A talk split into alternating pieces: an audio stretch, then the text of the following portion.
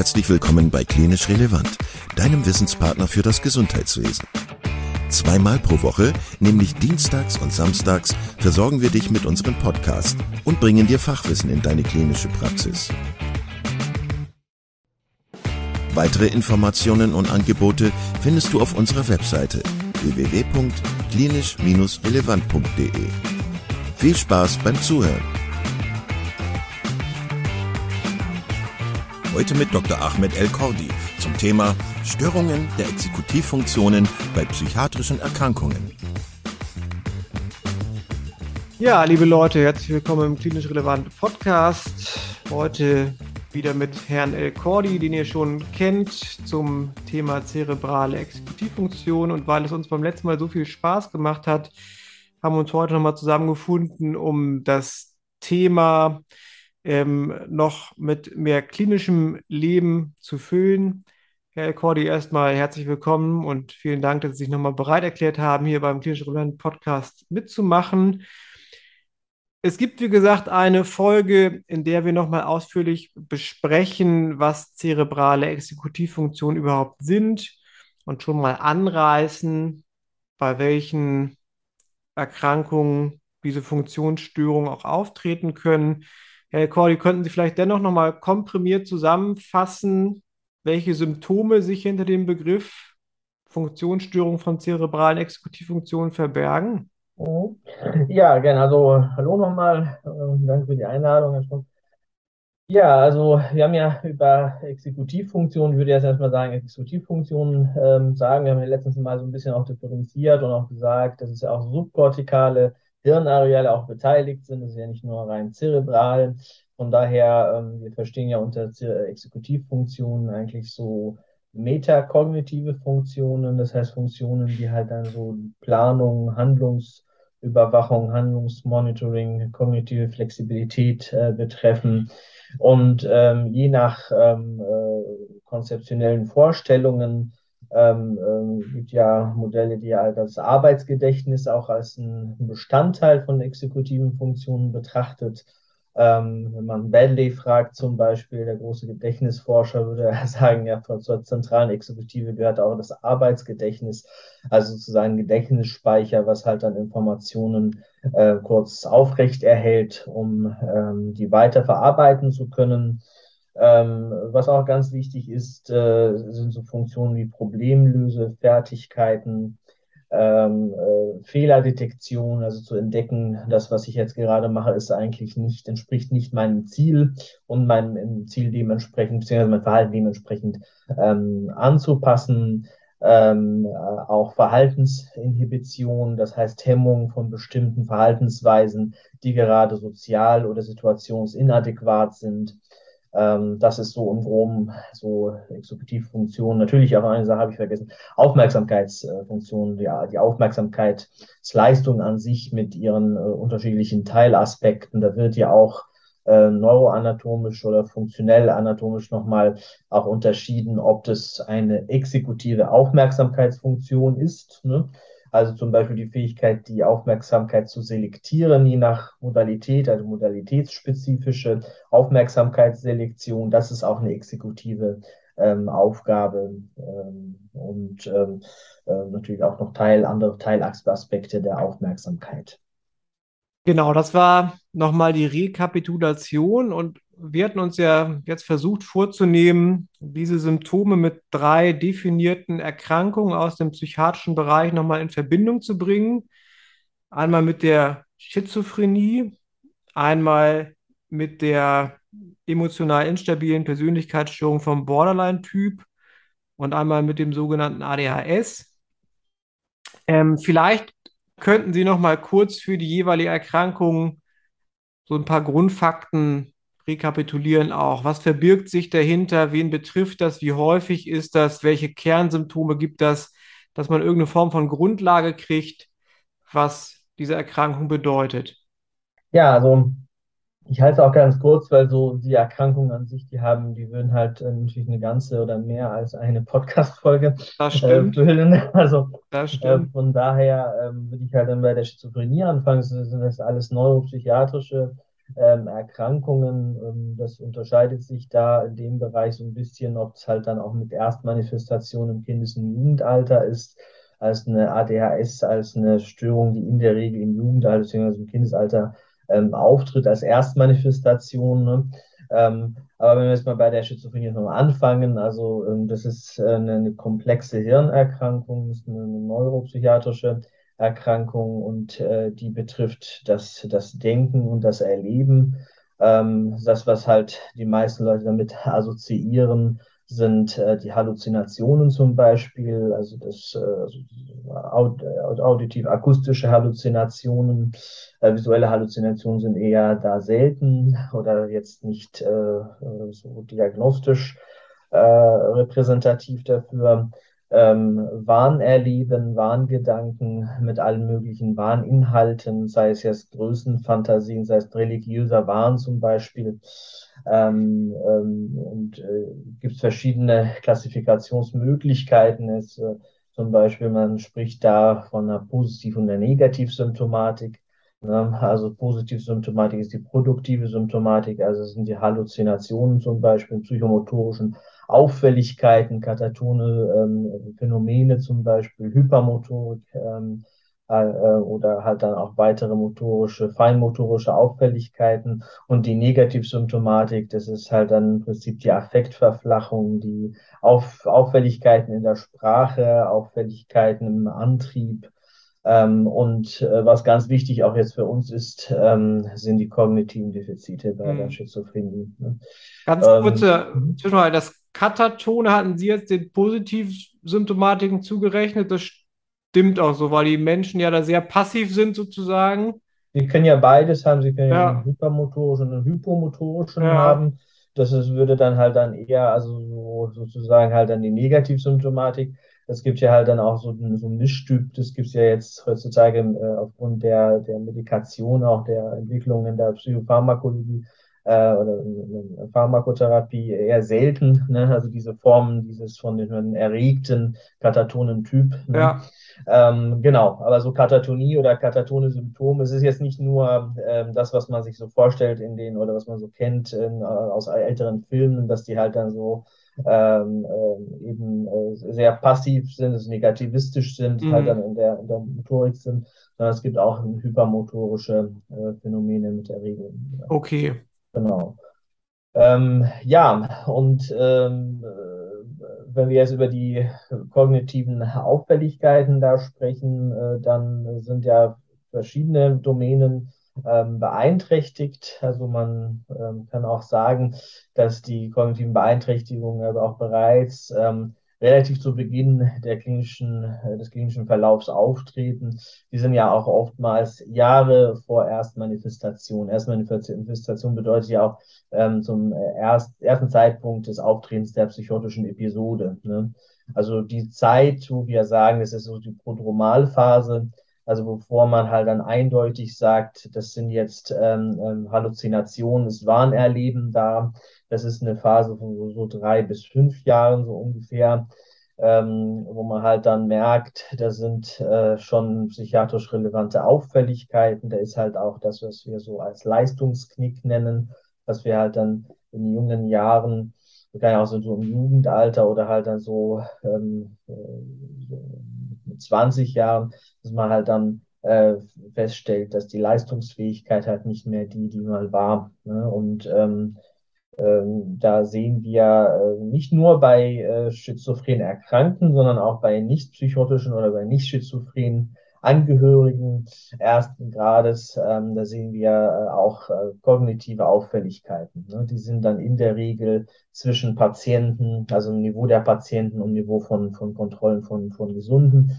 Und das insbesondere in ganz bestimmten ähm, kognitiven Funktionen, ähm, Exekutivfunktionen, ne, zu, zu, welchen würde ich jetzt gleich noch was dazu sagen, aber auch äh, vor allem im verbalen Gedächtnis. Mhm. Also im ist verbalen das, Gedächtnisfunktion. Ist das dann ein Befund, der regelhaft auf, auftritt, bevor es wirklich zum, ja, in Anführungsstrichen, Ausbruch, wie gesagt, der, des Vollbildes der Schizophrenie kommt? Oder wie häufig mhm. tritt sowas auf? Ja, das ist halt, das ist so, ähm, ähm, wenn wir jetzt so rein, rein universitär sind, würde ich sagen, würde ich Ihnen sagen, ja, natürlich.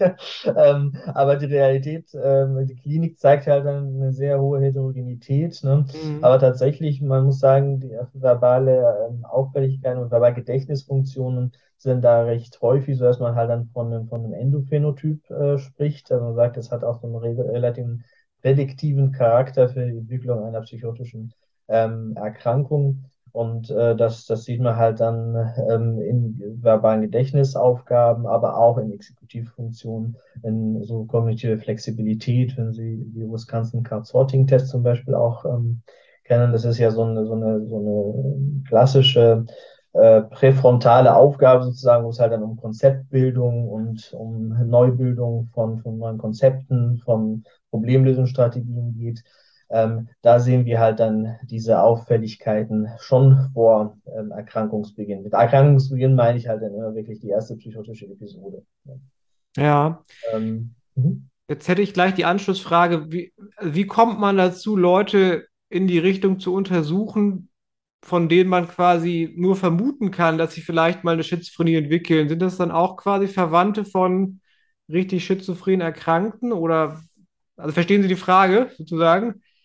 Wie setze ich mich damit auseinander? Ja. also ja, also ähm, äh, das ist so, ähm, äh, also erstmal eine Schizophrenie-Diagnose können Sie ja retrospektiv stellen. Ne? Das heißt, das ist ja auch laut, laut ICD-10 oder DSM können Sie ja erst, wenn bestimmte Symptome eine bestimmte Zeit lang ähm, angehalten hat und ähm, sagen, ja, also retrospektiv war das jetzt eine Schizophrenie. Erstmal ist es eine psychotische Episode, die können wir ja so auch so definieren, wenn wir halt dann die entsprechenden Kriterien haben. Ähm, dann reden wir von einer psychotischen Episode, also ICD-10 wäre es halt eine F20er äh, spricht man so davon. Ähm, und ähm, äh, nach Medikation schaut man halt dann, wie der Verlauf dann aussieht. Ne? Mhm. Aus High-Risk-Studien, da gab es ja einige äh, Geburtsstudien in Israel und einige äh, weitere Studien in Schweden, Norwegen, ähm, wo man halt dann einfach ein erhöhtes Auftreten von äh, psychotischen Erkrankungen oder schizophrenen Erkrankungen ist ein, ist ein Unterschied, wenn wir ja von einer schizophrenen Psychose reden ähm, da gibt es ja auch andere Psychosen. Ne? Also Sie können ja auch eine Psychose zum Beispiel bei einer, einer schizoaffektiven Störung haben. Mhm. Sie können es halt auch bei einer ähm, bipolaren Störung haben. Ne? Ähm, mhm. Von daher, ich rede jetzt wirklich nur von schizophrenen Psychosen, mhm. weil äh, einfach da sehr viel, viele Daten und sehr viel Evidenz dafür, darüber gibt. Ne? Ähm, und wenn Sie halt dann so einen, so einen Verlauf sehen, dann ist es ja erstmal sehr unspezifisch. Also in mhm. jungen Jahren, ist ja so eine Prodromalphase, haben Sie halt dann, ähm, äh, vergeben Sie halt dann sehr unterschiedliche Diagnosen, bis Sie dann tatsächlich irgendwann mal, äh, erst auch retrospektiv sagen, das ist eine Schizophrenie oder eine schizophrene Psychose. Ne? Ähm, und ähm, es gibt aber auch ähm, mittlerweile Früherkennungszentren an, auch an Unikliniken, und ähm, auch einige Screening-Verfahren, die halt dann sich mit der Früherkennung ähm, befassen und die halt dann auch ähm, ja so einen gewissen prädiktiven Wert haben. Ne? Das ja. ist aber eine ganz andere, eine ganz andere Diskussion.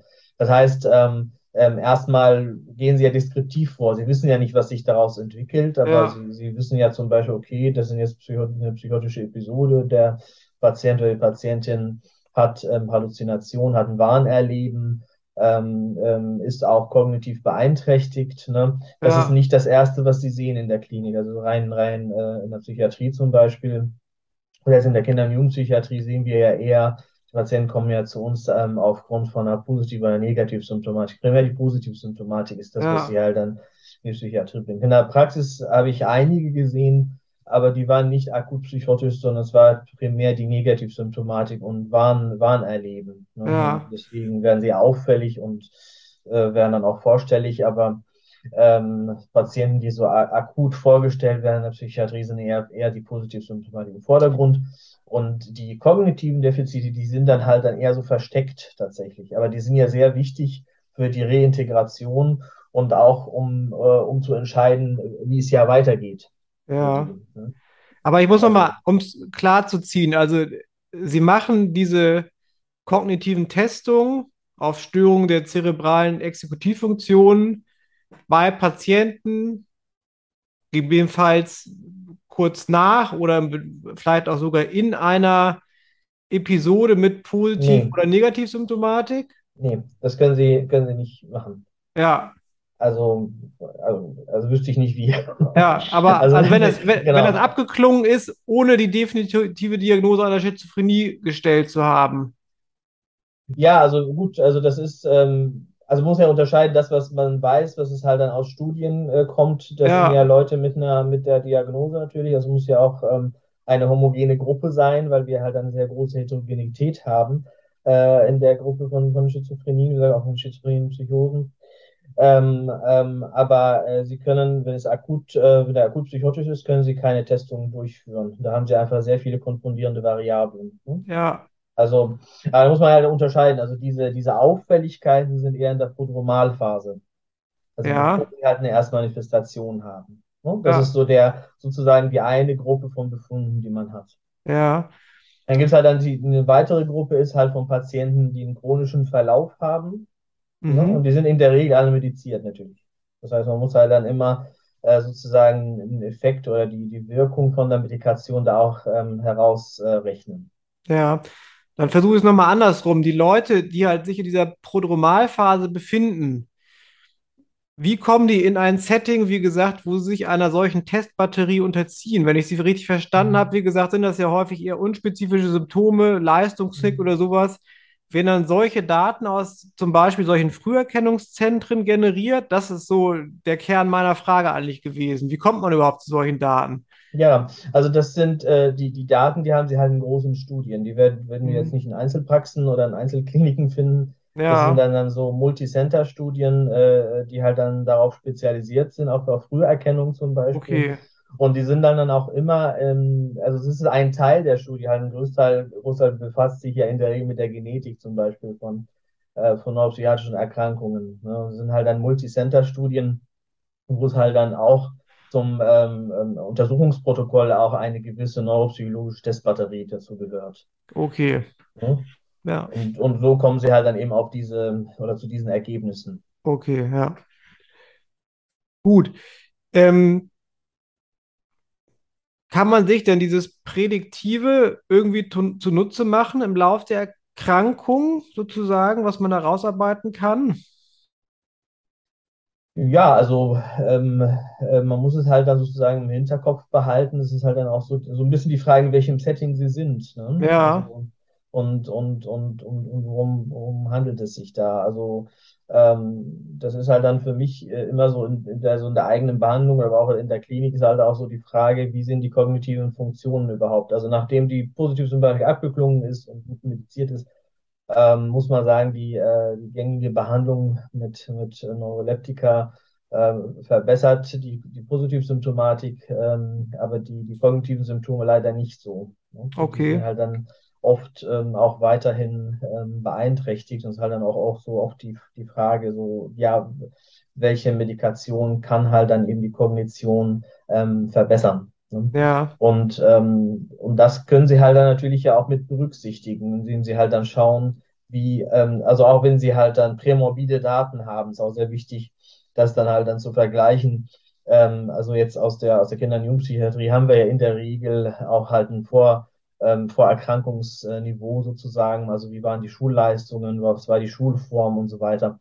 Das kann man halt dann so ähm, ermitteln und vergleicht es halt dann auch mit dem aktuellen, äh, mit dem aktuellen Leistungsniveau. Ne? mhm. Und da kann man dann auch ähm, ähm, schauen, ähm, ob sich das dann verbessert. Ja? Mhm. Man weiß bei, bei vielen äh, Verläufen, dass die Störungen ähm, relativ stabil sind ähm, und ähm, dass sie sich halt, dass die Verbesserung sehr langsam voranschreitet. Das braucht halt sehr lange. Es ist auch eine Sache, die man ähm, den Patienten selber sagen muss. Also ich kenne einige ähm, Patienten, äh, die äh, ja jahrelang damit zu kämpfen haben, auch mit, vor allem, ich rede ja immer noch von den kognitiven Beeinträchtigungen, also auch von der Daueraufmerksamkeit zum Beispiel, ne? dass sie Mhm. halt, ähm, äh, dass sie nicht, nicht in der Lage sind, halt dann einem normalen Unterricht zu folgen. Ne? Mhm. Und da muss man halt dann sagen, auch in der Behandlung, ist ja auch sehr wichtig für die Behandlung, dass man sagt, ja, wir, sie brauchen auch ein kognitives Training äh, Ja. für, für solche äh, Domänen, so, vor allem in der Daueraufmerksamkeit. Ne? Das, das mhm. gehört hier unbedingt dazu, aber auch für Gedächtnis. Sie brauchen auch Gedächtnistraining. Ähm, wenn man das halt nicht mitmacht, dann ähm, ist auch eine sehr starke Beeinträchtigung der Integrationsfähigkeit dann auch später. Okay. Bei jüngeren Leuten, also bei älteren Leuten, das ist dann wieder ein ganz, eine ganz andere Geschichte. Ist halt dann auch die Frage, was haben sie denn erreicht von Integration, von der sozialen Integration? Ähm, was war wieder prämorbide Funktionsniveau und so weiter. Mhm. Also wir haben jetzt ja schon rausgearbeitet, dass es bei der schizophrenen Erkrankung, wie gesagt, im Rahmen einer Prodrominalphase zu klinischen Auffälligkeiten zerebrale Exekutivfunktionen kommen kann. Wir hatten auf der anderen Seite gesagt, wir sprechen über drei Erkrankungen heute, drei neuropsychiatrische Erkrankungen. Sind denn diese Auffälligkeiten, die man jetzt in Bezug auf die Schizophrenie rausarbeiten kann, spezifisch für die Schizophrenie oder spiegelt sich das in den anderen Erkrankungen auch wieder? Ja, eine sehr schöne Frage, ist auch so eine Streitfrage. Ne? Ähm, also man geht heute davon aus, das sind, das sind generelle Störungen von Basisfunktionen sozusagen. Mhm. Ja, also das heißt, ähm, äh, das sind äh, so Basisvariablen oder Basisdomänen, die, äh, die auffällig sind. Da kann man jetzt aus der ähm, ähm, aus dem Defizitprofil heraus kann man jetzt nicht sagen, das ist ein Schizophrenie-Patient oder das ist ein was anderes Patient. Mhm. Ja, also so, so ist es nie so, so, so uh, unspezifisch ist es dann. Ne? Also ähm, das gilt ja auch für andere Erkrankungen. Zum Beispiel, wenn wir jetzt über ADHS reden, wir haben jetzt kein, kein spezifisches Störungsprofil für ADHS. Also können wir jetzt nicht von den Daten das ableiten, das ist halt ein ADHS-Patient. Ja. Ähm, sind halt dann so zentrale Domänen, Basisfunktionen, sagen wir halt dann dazu, die halt dann eben beeinträchtigt sind. Ja. Das, das, was es halt dann eher spezifisch oder spezifisch hermacht, ist halt dann der Verlauf. Okay. Sie halt dann schauen, ähm, äh, wie hat sich halt eine bestimmte äh, Hirnfunktion ähm, im Verlauf verändert. Ne? Ja. Also, oder verbessert oder so. Aber Sie können vielleicht doch noch mal kurz darstellen, was ADHS ist. Wie gesagt, mhm. analog zur Schizophrenie und vielleicht gleich auch damit die Frage verknüpft äh, beantworten, die ich noch habe, ob es da mhm. halt auch sowas, äh, ja, was Prädiktives sozusagen mit Bezug zu den zerebralen Exekutivfunktionen gibt. Ja, also ADHS ist ja ähm, ähm, ist eine Abkürzung, die meisten äh, Kinderärztinnen und Ärzte kennen das, mhm. ähm, oder auch vielleicht auch Hausärzte, denke ich mal ähm, und die meisten Psychotherapeutinnen und Psychotherapeuten, psychiatrisch tätigen Kollegen auch. Das ist ein Aufmerksamkeitsdefizits- und Hyperaktivitätssyndrom. Ähm, und ähm, wir ähm, haben da, also ich persönlich habe große Schwierigkeiten mit dieser Diagnose, muss ich ehrlich sagen. Ich finde, die wird zu schnell äh, vergeben, vor allem mhm. von Nicht-Fachleuten. die eigentlich keine Diagnosen zu vergeben haben. Mhm. Aber es wird halt trotzdem so rausgeschossen. Ähm, und ähm, so anekdotisch wird gesagt, naja, das sind ja fast jeder Zweite hat ein ADHS in einem, in einem Klassenzimmer und das stimmt natürlich so nicht. Ähm, wie der Name schon sagt, also das ist eine Störung, die Aufmerksamkeitsfunktionen betrifft und ähm, auch ähm, Exekutivfunktion, kann man sagen, ist eigentlich eine Exekutivfunktionsstörung. Mhm. Ja, die beinhaltet ja eine, eine, eine Störung der Inhibitionsleistung, ähm, Pulsstörung, sozusagen Pulskontrollstörung, wenn man möchte, ähm, und eine Aufmerksamkeitsstörung. Und man unterscheidet jetzt nach ähm, DSM zum Beispiel, DSM-5 zum Beispiel, haben wir einen primären unaufmerksamen äh, Typus, ne, wo halt dann primär die Aufmerksamkeitsstörung im Vordergrund steht. Ähm, und ähm, dann haben wir einen, einen Mischtypus und haben einen, ähm, also wo es halt Aufmerksamkeit und die Hyperaktivität, Impulsivität zusammen äh, ist und ein hyperaktiv-impulsiver Typus, ne, mhm. drei, äh, drei Kategorien hat. Und ähm, was es halt dann eher ausmacht, ist ähm, auch rein deskriptiv ist die Anzahl der Beeinträchtigungen in den verschiedenen Bereichen, also in der Aufmerksamkeitsleistung oder in der, äh, in der Inhibitionsleistung äh, zum Beispiel. Und die genau. Diagnose wird dann auch testpsychologisch äh, gestellt. Nee, also das ist ja äh, so wie, wie, in der, wie in der Psychiatrie haben sie ja immer äh, dieses das, das, das deskriptive, atheoretische mhm äh, vorgehen. Das heißt, sie gucken halt, was für Symptome da vorhanden sind, äh, berücksichtigen die Zeitkriterien. Ne? Okay. Dass es halt dann eben halt auch vom siebten Schuljahr, äh, vom siebten Lebensjahr war, beim sechsten Lebensjahr war. Ähm, da gibt es jetzt sehr viel Diskussion, ähm, dass wir halt auch im Erwachsenenalter haben. Mhm. ADHS im Erwachsenenalter ist ein Riesenthema tatsächlich auch ohne Vorhandensein dieser Diagnose oder der, der, der Symptome im Kindesalter. Mhm. Also das, das, das, das erlebe ich sehr oft in der, im klinischen Alltag tatsächlich.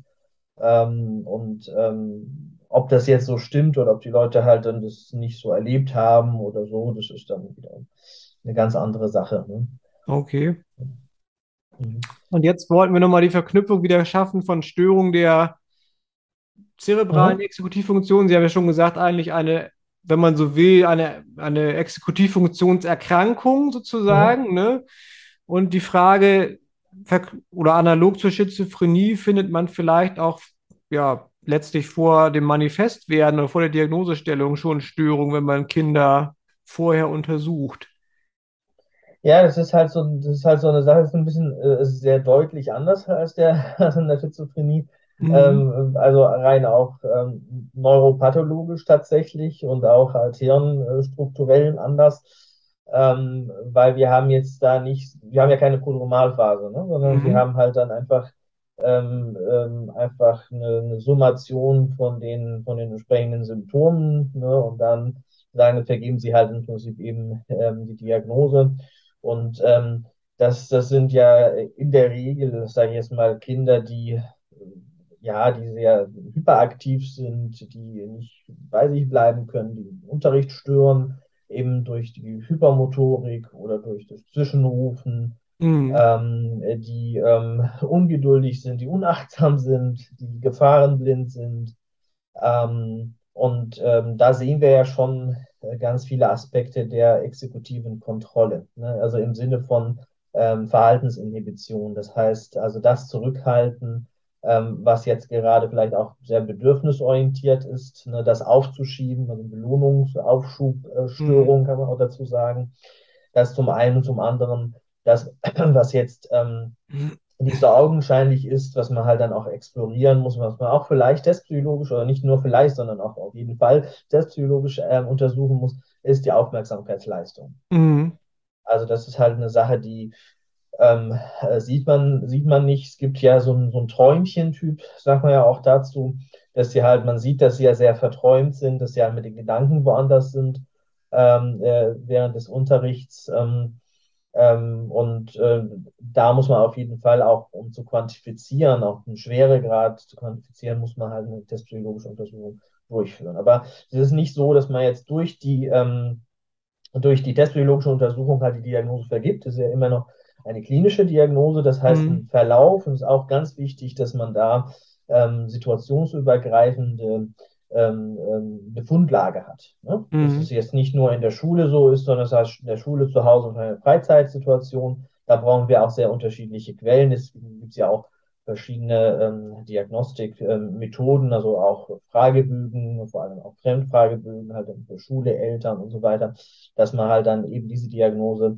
aufgrund des klinischen Verlaufs auch ähm, stellt.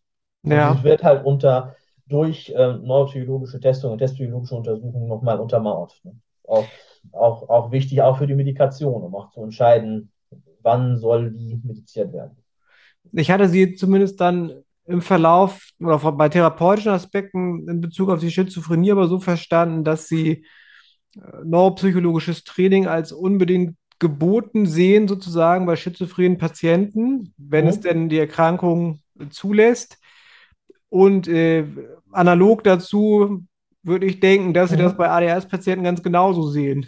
Ja, ja, ja, genau. Also das ist, ähm, das ist ja auch leitliniengerecht, mhm. ja, dass man halt dann ähm, beim ADHS-Kind zum Beispiel äh, nicht nur eine Pharmakotherapie hat oder nicht nur, manchmal auch erstmal, muss man erstmal gucken, ob halt eine Verhaltens-, eine kognitiv-verhaltenstherapeutische Behandlung ähm, sinnvoll ist. Ne? Das ist sagt, ich habe da große Probleme mit dem Störungsbild. Ja. Ähm, das, hat, das hat eher auch so damit zu tun, das ist oft so eine Setting-Frage. Ne? Also, Sie können sich ja vorstellen, halt ein Zwölfjähriger, ein Zehnjähriger, ähm, der ist jetzt nicht so, ähm, sitzt jetzt nicht so in der Praxis nicht so gerne und hat so eins zu eins Situationen ähm, und erlebt die jetzt nicht unbedingt als äh, super cool, ja. sondern braucht halt dann ganz auch ganz andere Setting-Variablen, vielleicht halt dann auch in Bewegung, vielleicht auch draußen. Ja. Und ähm, das ist oft in der einzelpsychotherapeutischen äh, Praxis nicht möglich. Ja. Ähm, aber die, die Behandlung, also die, Verhaltens, äh, die, die kognitive verhaltenstherapeutische Behandlung vom ADS, die beinhaltet auch Konzentrationstrainings zum Beispiel, die beinhaltet auch Üben von, von ähm, Regeleinhaltung. Ähm, ähm, sind ja auch sehr viele auch Gruppen äh, psychotherapeutische Komponenten dabei. Ne? Mhm. Ähm, ähm, was jetzt halt so, so rein kognitives Training äh, betrifft, ähm, das ist auf jeden Fall, das haben auch viele Studien gezeigt, auch sehr, sehr sinnvoll. Ja. ja. Und äh, das macht auch einen riesen Unterschied. Ähm, nur in der Realität haben wir das nicht oft. Ne? Das ist ja so, dass das Problem, dass wir in der klinischen Versorgung ähm, nicht so viele klinische Neuropsychologinnen und Psychologen haben, ja, die das halt das auch ähm, so anbieten können. Ne? Natürlich kann man sagen, ja gut, dann machen wir halt ähm, irgendein kognitives Training. Mhm. Aber das muss schon das richtige kognitive Training sein, damit es ja auch wirkt. Ja, ich glaube, da sprechen Sie ganz wichtige Punkte an. Also einfach auch erstmal nochmal dafür zu werben, dass es halt auch bei solchen neuropsychiatrischen Erkrankungen die Berechtigung für nicht pharmakologische Therapien gibt ne, und die Sinnhaftigkeit dahinter. Ne? Also die neuroleptische Behandlung oder irgendwie psychopharmakologische Behandlung ist natürlich immer der schnellste Weg irgendeine Tablette zu verschreiben, aber man muss ja offensichtlich nicht immer der Beste sein. Ne? Ja, also das ist äh, gut bei der, bei der Schizophrenie oder der Psychosen, das ist ja halt, ähm, anders geht es ja nicht. Also ja. das, ist ja, das ist ja genau richtig. Ähm, beim ADHS ist halt dann eine Stimulantienbehandlung. Also es gibt ja jetzt nicht nur Stimulantien, es gibt ja auch andere, also Non-Stimulantienbehandlung vom, vom ADHS, es gibt ja ganz, ganz viele oder recht viele auf dem Markt. Ne? Ähm, Insbesondere bei einer Komorbidität mit einer Suchterkrankung würde man nicht äh, unbedingt ähm, Stimulantienbehandlung in erster Linie empfehlen. Äh, da gibt es halt dann auch anderen, äh, zum Beispiel Straterra, vielleicht kennen Sie das in Atom Atomoxetin ne, als, als Medikament, das halt dann bei einer komorbiden Suchterkrankung auch eingesetzt wird. Ähm, aber das Problem ist halt oft, ähm, es ist die einfachste Methode. Ne? Mhm. Ja, also das ist halt das Einfachste und ähm, wird ja überall äh, darüber beklagt, dass es halt wenig Therapieplätze gibt und so weiter. Meines Erachtens ist eine Einzelpsychotherapie, also das ist jetzt meine Erfahrung, kann sein, dass ja viele Kolleginnen und Kollegen mich jetzt ähm, ähm, offiziell lünchen sozusagen und sagen, was für ein Blödsinn erzählt er da. Aber aus meiner Erfahrung ist halt eine Einzelpsychotherapie von jemandem, der ein ADHS hat, im Kindesalter nicht so das Adäquate. Nicht das Adäquate, ja. Also, ja. ja, also die, also einfach vom, vom Setting her, also vom, mm. was, was sozialrechtlich möglich ist. Ne? Mm. Also diese, diese Einzelpsychotherapie ist ähm, äh, so in der Praxis und so weiter, dann, also ich finde, die zeigen auch Studien zum Beispiel, dass man halt dann beim, bei, bei ATHS-Patientinnen ähm, äh, und Patienten halt im Kindesalter, dass man halt eher auch bewegungsorientierte Verfahren auch sehr gut einsetzen kann, auch einsetzen soll. Ne? Mhm. Ähm, also dass man halt dann nicht nur verbal orientiert äh, oder sprachlich orientiert ähm, äh, vorgeht, sondern dass man halt dann auch vielleicht durch Spiel und durch durch Aktivität, durch Bewegung, ne, kann man auch in der Praxis machen, ja, aber ne, ist halt auch was anderes, ne, ähm, dass man da halt auch mehr, mehr Erfolg hat. Ne? Ja. Und das ist ja auch ein, ein äh, multimethodales Vorgehen. Also wir, man braucht halt kognitives Training, ja, so muss sich auch konzentrieren können. Man braucht Achtsamkeitstraining, mhm. auch eine ganz, ganz wichtige ähm, Variable, aber halt dann auch andere ähm, verhaltenstherapeutisch orientierte Verfahren, ähm, die ja so ein bisschen die Richtlinien Psychotherapie sprengen würden.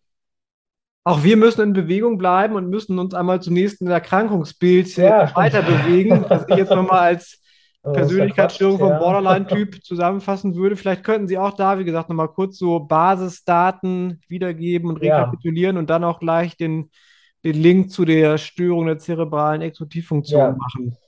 Ja, also das ist ähm, eine recht komplexe Störung aufgrund von, von, von äh, verschiedenen Aspekten. Also ein Aspekt ist eine, eine Persönlichkeitsstörung. Ne?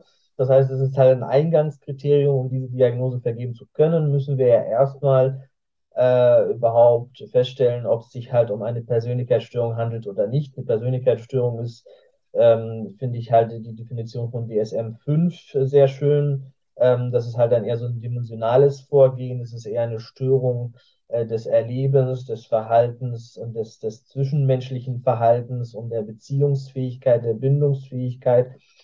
Ähm, und das muss halt dann auch, ähm, äh, also sozusagen domänenübergreifend sein, um halt dann eben eine, eine Persönlichkeitsstörung als Diagnose vergeben zu können. Natürlich zusätzlich sind die üblichen Kriterien, also Leidensdruck und auch Funktionsbeeinträchtigung, äh, psychosoziale Funktionsbeeinträchtigung muss ja auch da sein.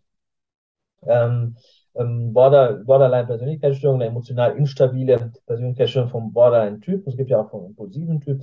Ähm, wie der Name ja schon sagt, ist halt ein Hauptmerkmal die ähm, Unfähigkeit oder die Defizite, Einschränkungen in der Affekt- und Emotionskontrolle.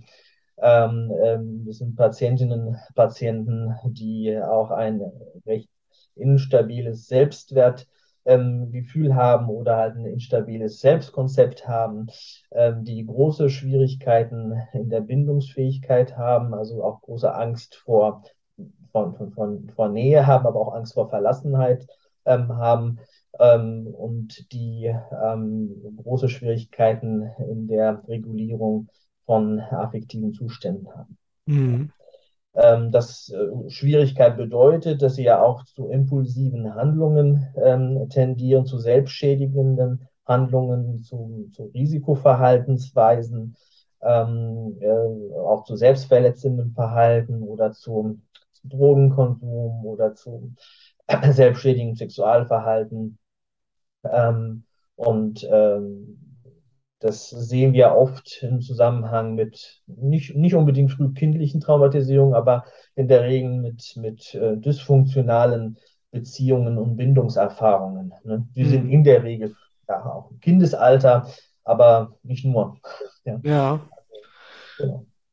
Und ist jetzt die Störung der Impulskontrolle bei dieser Erkrankung gleich auch wieder Ausdruck der gestörten Exekutivfunktion oder gibt es da auch andere Befunde, die man erheben kann aus diesem ja, Bereich? Also natürlich, da ist, ähm, ich habe jetzt nur jetzt einen Aspekt, das ist eine relativ komplexe Störung, sind noch andere Domänen, die stärker beeinträchtigt sind. Mhm. Aber äh, wer psychiatrisch äh, tätig ist, ähm, kennt ja emotional instabile äh, äh Patientinnen und Patienten und weiß, dass es halt dann ein Aspekt ist, die Impulskontrolle tatsächlich. Ne? Also ähm, hier ist eine besondere Rolle ähm, in der Affekt- und Emotionsregulation äh, zu sehen. Ähm, da ist ja auch eine, eine, eine starke Einschränkung in der Verhaltensinhibition, äh, also halt eine Inhibition von, äh, von, automatischen Verhaltensweisen, die aktuell situations- oder vielleicht auch sozial unangemessen ähm, sind. Ähm, Patienten mit einer Borderline-Persönlichkeitsstörung haben weniger ähm, Einschränkungen in der kognitiven Flexibilität. Das ist halt mhm. nicht eher so der Schwerpunkt, sondern eher tatsächlich so diese Emotions- und Affektregulation. Ne? Ja. Ähm, da muss man nochmal äh, einschränkend sagen, ähm, man muss die komorbide Störung oder komorbiden Störungen nochmal berücksichtigen, weil es gibt ja keine Persönlichkeitsstörung ohne komorbiden Störung. Also, ja, also die meisten Menschen mit einer Persönlichkeitsstörung haben noch eine weitere, eine zweite oder eine dritte so, sogar psychiatrische Diagnose.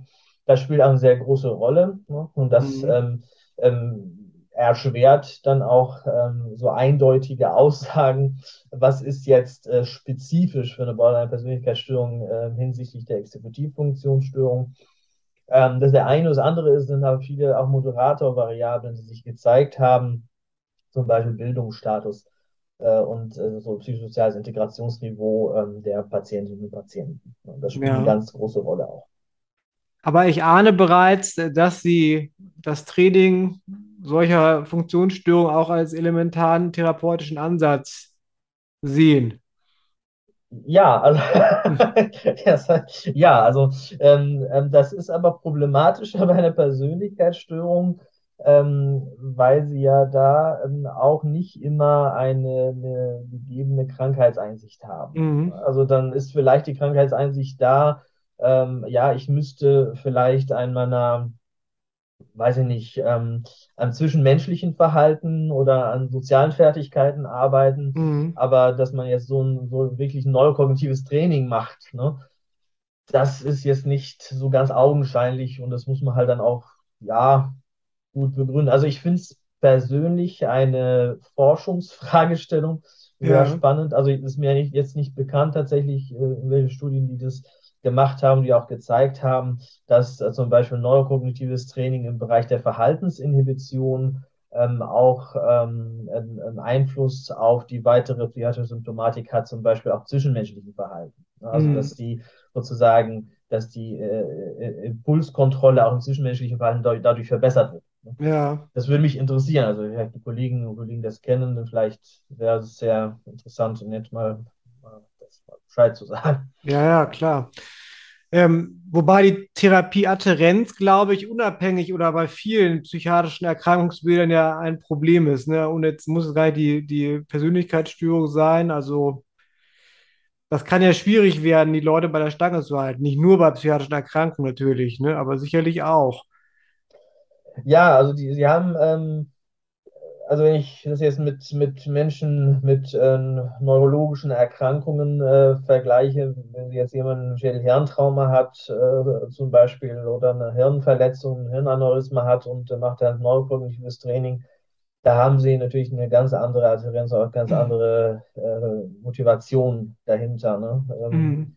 ähm, das sind äh, ja, bei, bei solchen Klientel haben wir ja halt dann auch sehr viele andere zwischenmenschliche Probleme, die halt dann eher im Vordergrund ähm, stehen und dann liegt es ja nicht so ganz nahe, warum sollte ich jetzt am Rechner sitzen und ähm, auf irgendwelche Reize reagieren oder, oder so, ne?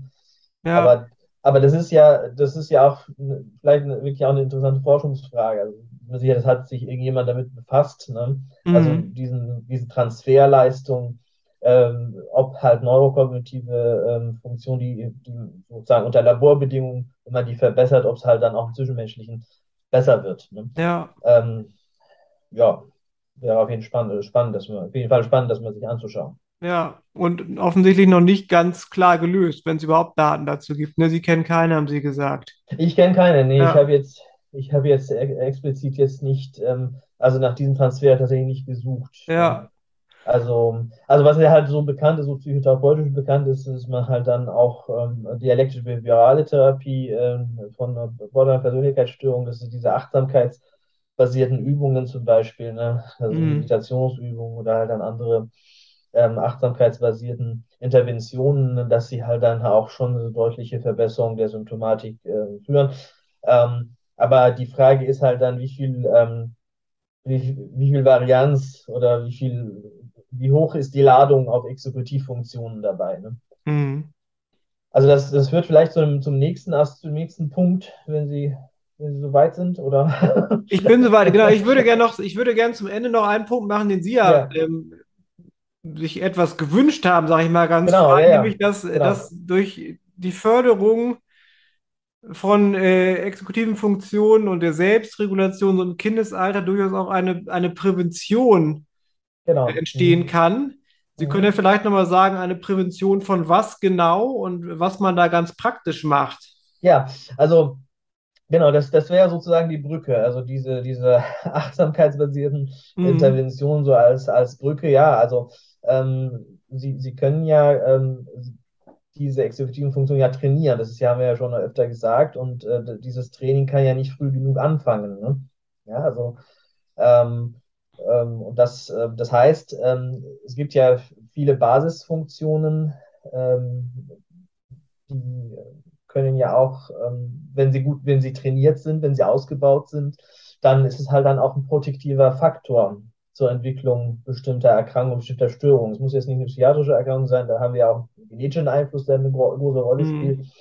Ähm, aber es gibt ja schon mittlerweile gute Studien, die zeigen, dass ähm, bestimmte Interventionen im Grundschulalter und Schulalter, die dazu führen, in späteren äh, Jahren, die führen halt dann eben äh, zu einer verbesserten Selbstkontrolle und Selbstregulation ähm, und äh, dieses auch mit ähm, ähm Berufserfolg äh, korreliert. Ne? Mhm. Und ein, eine Sache ist, ähm, ist tatsächlich so Achtsamkeit. Ja. ja also da gab es halt dann so einige Studien an, an Schulen in skandinavischen Ländern, man so durchgeführt hat und hat ähm, äh, so ein bestimmtes ähm, Protokoll ähm, mit Achtsamkeitsinterventionen. Also ein Bodyscan zum Beispiel ist halt so eine, die kann man halt dann so ähm, kindgerecht ähm, darstellen, so ein, Unterricht und halt einmal in, in der Woche oder so zwei Stunden in der Woche mal durchführen. Kann man halt dann den Kindern zum Beispiel sagen, ähm, stell dir mal vor, ich habe hier so ein Zauberschwert und ähm, ich beleuchte mit diesem Schwert halt dann eben ähm, deinen Körper oder ich gehe halt so mit einem Scanner zum Beispiel und äh, das gleiche sollst du halt dann bei dir selber machen. Das heißt, du ja. sollst ja selber innerlich ne, ganz genau spüren, ähm, wo dieser Strahl jetzt ist, zum Beispiel. Ne? Ja. Oder ähm, kann man halt dann mit einem Hula Hoop machen, zum Beispiel. Ne? Stell dir vor, es ist dann, dann oben dieser Reifen und geht dann halt dann eben ähm, vom Körper zu den Zehen, vom, vom, vom Kopf zu den Zehen zum Beispiel. Ja. Und das und, ist halt dann so eine, so eine Bodyscan-Übung, die halt dann auch ähm, eben diese Achtsamkeit, dieses, dieses auch so bei sich sein auch ähm, trainiert. Also bei sich sein, was, was wird da trainiert? Es wird halt da Verhaltenskontrolle oder Verhaltensinhibition trainiert. Ne? Mhm. Also indem zum Beispiel, ich muss bei mir bleiben, wobei es halt dann außen ähm, im Klassenraum oder halt im Schulhof irgendwas Cooles passiert oder irgendwas geschieht, was vielleicht spannender ist. Ja. Dass ich selber bei mir bleibe. Und das waren Kinder im Grundschulalter, mit denen das gemacht worden ist, oder? Das war so Alter so vier bis, bis siebenjährige ah, ja. zum Beispiel. Ne? Können hm. sie halt dann aber auch, ähm, da gab es ja auch ähm, Studien oder Programme für äh, so Yoga im Schulalter, so bei Jugendlichen, so bei 15-Jährigen, ähm, die halt dann auch zu einer, ähm, einer deutlichen Reduktion von der Stressreaktivität äh, geführt haben.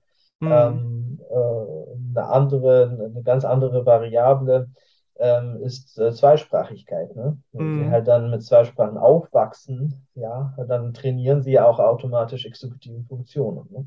Sie müssen ja äh, kognitiv flexibel sein. Also mhm. unbewusst, ja, das müsste, das gehört ja sozusagen dazu. Ne? Ja. Sie lernen ähm, halt dann auch dieses kognitive Switching. Ne? Also wenn Sie jetzt zum Beispiel mit äh, zwei Personen sitzen oder reden, der eine spricht die eine Sprache, der andere spricht die andere Sprache. Sie müssen ja halt dann auch dauernd switchen und nicht impulsiv handeln. Ne? Ja. Also ich kann es mal aus eigener Erfahrung sagen, ich habe ähm, Deutsch ja nicht als Muttersprache, also ich habe es als Fremdsprache gelernt, also ich musste Deutsch lernen, sozusagen. Mhm. Ähm, und äh, als ich deutlich jünger war, ähm, war das für mich sehr schwierig, wenn, wenn etwas emotional geladen ist, ähm, das richtige Wort auf Deutsch zu finden. Mhm. Ja, also das war halt, ähm, also das zeigt ja so, äh, unter impulsiv, emotional impulsiven Bedingungen ist die Muttersprache eher ähm, im Vordergrund. Ja. Die ist eher salient. Und ähm, um das zu unterbinden, das zu unterdrücken, brauche ich ja Exekutivfunktion. Man ja. muss ja auf diese exekutiven Funktionen ja zurückgreifen, muss eine Inhibitionsleistung erbringen und muss eine, eine, auch eine gewisse Aufmerksamkeitsleistung erbringen. Ja. Und, ähm, und das ist, äh, das ist eine Sache, die sie halt bei Zweisprachigkeit finden, besonders für, bei früh zeigt sich auch interessanterweise, man muss die Sprache nicht sprechen, es ist halt nur das Hören von der Sprache. Das heißt, ist ja auch bei, bei Kindern, bei, bei neun, neun Monate alten Kindern zum Beispiel. Ne? Mhm. Also ähm, kann man das schon trainieren. Mhm. Ja, das ja. sind ja so solche Aspekte zum Beispiel. Ne? Ja. Ich fand, das war jetzt zum Abschluss aber nochmal ein schöner und äh, lebenspraxisnaher Ausblick, wie gesagt, ohne jetzt den Kindern auch das Spielerische nehmen zu wollen, äh, dass es zumindest vielleicht aus Elternsicht durchaus lohnenswert ist, sich mit solchen Dingen im Sinne seiner Kinder auseinanderzusetzen. Mhm. Auf jeden Fall. Ja, auch, ja. auch eine Sache, nur mal kurz, also das Vorlesen, eine Vorlesesituation. Ja. Ne? Wenn Sie einem Kind was vorlesen, das erfordert ja auch ähm, exekutive Funktion. Ja, ja. Es muss halt warten, es muss halt nicht zwischendrin sprechen. Und das kann man ja auch spielerisch mit Kindern ja sehr gut üben. Ja. So eine Vorlesesituation zum Beispiel. Ne? Ja. Das ist wahrscheinlich das lebenspraktischste Beispiel, was man am einfachsten umsetzen kann. Und ähm, das würde ich auch als Schlusswort unseres Gespräches heute Abend nehmen. Vielen Dank, das war sehr, sehr ja. spannend und sehr, äh, sehr lebensnah und äh, wie gesagt auch mit tollen klinischen Bezügen zu weit verbreiteten psychiatrischen Erkrankungen. Und ähm, ja, ich würde mich freuen, wenn wir vielleicht über ein ähnlich gelagertes Thema dann demnächst nochmal weiter sprechen könnten. Vielen Dank, dass du heute wieder zugehört hast und unser Gast gewesen bist. Wir hoffen sehr, dass dir dieser Beitrag gefallen hat und du etwas für deinen klinischen Alltag mitnehmen konntest. Wenn dem so sein sollte, dann freuen wir uns sehr über eine positive Bewertung bei Apple Podcasts. Falls du Lust hast mitzumachen und es einen Themenbereich gibt, in dem du dich besonders gut auskennst, dann melde dich doch gerne unter kontakt@klinisch-relevant.de. Gleiches gilt, wenn du Themenvorschläge oder konstruktive Kritik für uns hast. An dieser Stelle auch der Hinweis auf unseren Newsletter, den du unter www.klinisch-relevant.de abonnieren kannst und der dich immer auf dem Laufenden hält. Wenn du dich für unseren Newsletter einträgst, bekommst du einen 5-Euro-Gutschein, mit dem du in unserer Fortbildungsakademie einkaufen kannst. Wir wünschen dir jetzt bis zum nächsten Mal eine gute Zeit und freuen uns, wenn du bald wieder einschaltest. Pass auf dich auf, bleib gesund. Bis zum nächsten Mal. Ciao.